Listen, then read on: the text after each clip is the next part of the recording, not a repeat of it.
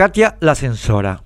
Creo que la historia es conocida. El diputado Rodrigo Gamarra retuiteó memes y otras cosas desagradables de la funcionaria Soledad Blanco y de la senadora Katia González y ambas recurrieron a la jueza de paz de la Encarnación Analía Civil para que ella imponga sobre el diputado la censura mediante la ley 5777 sobre violencia contra las mujeres. La senadora González sostiene que lo que pide no es censura sino protección, a pesar de que lo que pide es que imponga a Gamarra una supresión o un cambio de sus expresiones, que sus expresiones sean examinadas antes de darse a conocer o directamente impedidas, o sea, todo lo que el diccionario de la Real Academia define como censura. La senadora pretende violar el artículo 26 de nuestra Constitución que prohíbe expresamente la censura prostituyendo los conceptos. Pretende que confundamos la censura que exige con protección, un delator ejercicio de la neolengua que George Orwell imputó a los totalitarios en 1984.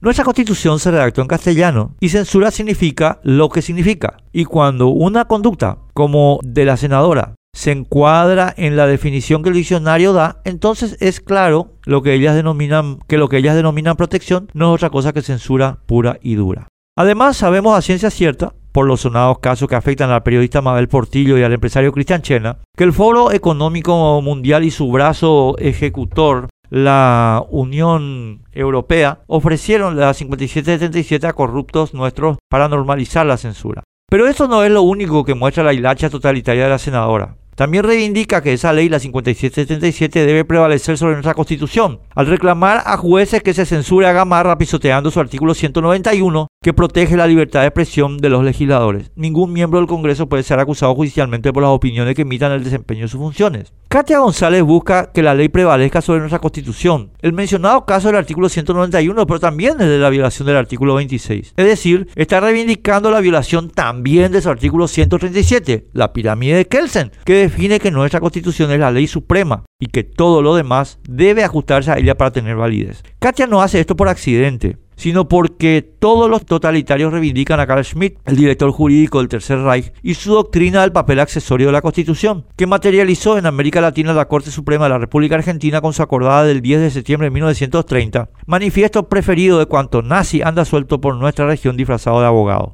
Katia no lo hace por accidente y mucho menos por ignorancia. Lo hace porque internalizar la censura, normalizarla e imponer es el plan del Foro Económico Mundial y sus empresas sucursales en Paraguay, las ONG.